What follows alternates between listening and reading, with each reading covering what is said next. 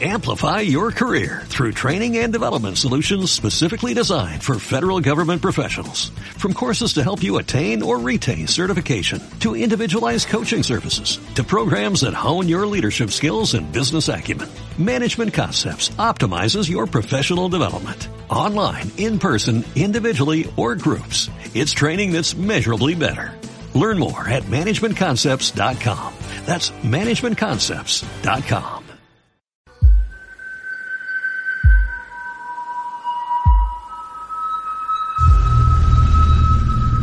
Mi niña. Mi niña no es como los demás. Y cuando crezca, me preguntará, ¿por qué no soy como el resto? Cuando nació, no era un bebé, sino un saquito vivo, cosido por todos lados, sin una rendija, solo con los ojos abiertos. En la cartilla médica hay escrito niña nacida con una patología compleja múltiple, aplasia del ano, aplasia de la vulva, aplasia del riñón izquierdo. Así suena el lenguaje médico, pero en palabras normales es sin pipí, sin colita y con un solo riñón. La llevé a operar al día siguiente, al segundo día de haber nacido. La llevé a operar al siguiente día, al segundo día de haber nacido. Abrió los ojos hasta pareció sonreír, aunque al principio pensé que quería llorar. Dios bendito, había sonreído. Los niños como ella no viven, se mueren enseguida.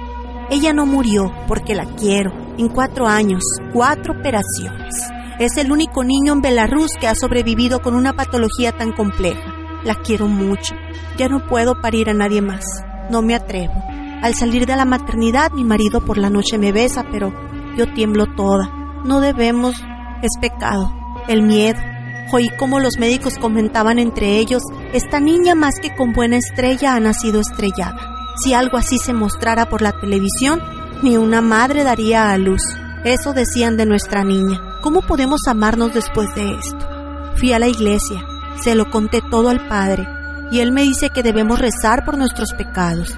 Si en nuestra familia nadie ha matado a nadie, ¿de qué soy culpable? Primero quisieron evacuar nuestro poblado, pero luego lo borraron de las listas. Al Estado se le acabó el dinero. Fue entonces cuando me enamoré.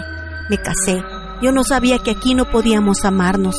Hace muchos años mi abuela me había leído en la Biblia que llegaría un tiempo en que la tierra habría de todo en abundancia.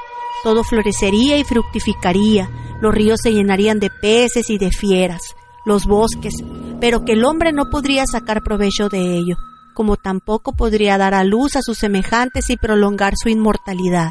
Y yo escuchaba aquellas viejas profecías como un cuento de terror, no lo creía. Cuente a todo el mundo lo de mi niña, escríbalo. A los cuatro años canta, baila, recita versos de memoria, tiene un desarrollo intelectual normal.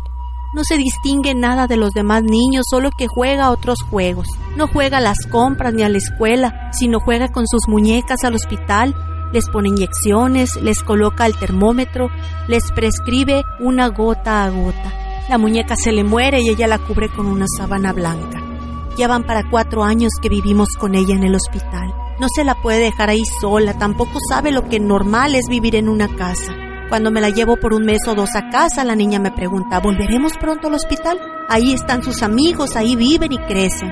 Le han hecho una colita, le están formando una vulva. Después de la última operación se le detuvo del todo la emisión de orina. No consiguieron colocarle el catéter. Para eso aún le hacen falta varias operaciones, pero nos aconsejan que en adelante la intervengan en el extranjero. ¿De dónde vamos a sacar las decenas de miles de dólares? Dígame, si mi marido gana 120 dólares al mes. Un profesor nos aconsejó en secreto. Con una patología como esta, su niña presenta un gran interés para la ciencia. Escriban a las clínicas extranjeras. Esto les ha de interesar. De manera que escribo. Escribo que cada media hora de exprimir la orina con las manos.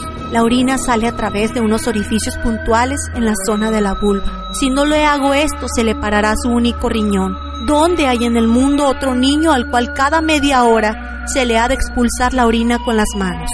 ¿Y cuánto tiempo se puede resistir algo así? Nadie conoce los efectos de las pequeñas dosis sobre el hombre, sobre un organismo infantil. Tomen a mi niña, aunque sea para los experimentos, no quiero que muera. Estoy dispuesta a que mi niña se convierta en una rana de laboratorio, en un conejito de indias, con tal de que viva. He escrito decenas de cartas.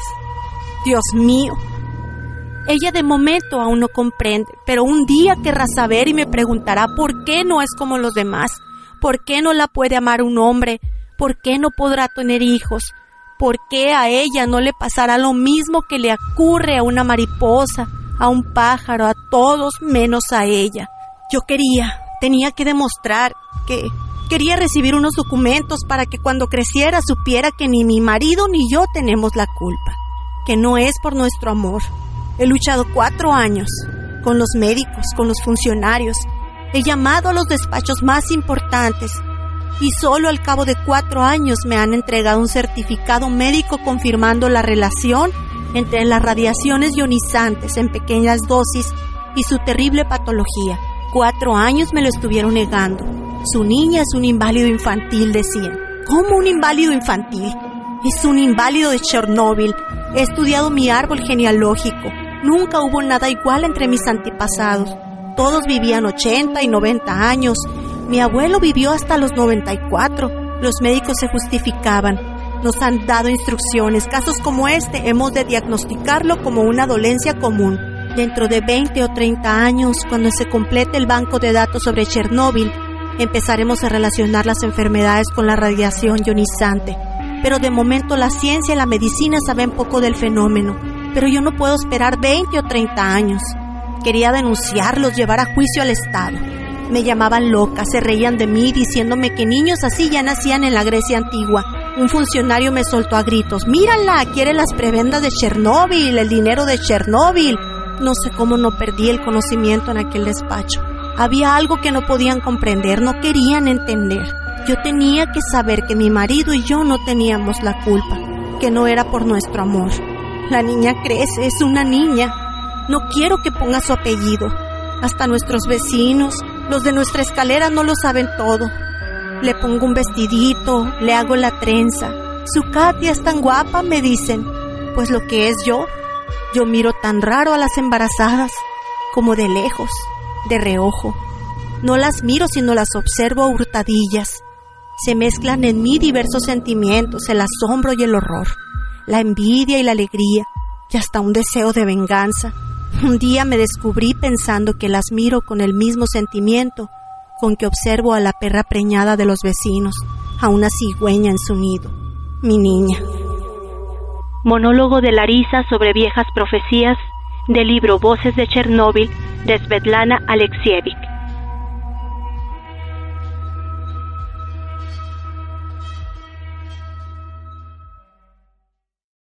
Amplify your career through training and development solutions specifically designed for federal government professionals. From courses to help you attain or retain certification, to individualized coaching services, to programs that hone your leadership skills and business acumen, Management Concepts optimizes your professional development. Online, in person, individually, or groups. It's training that's measurably better.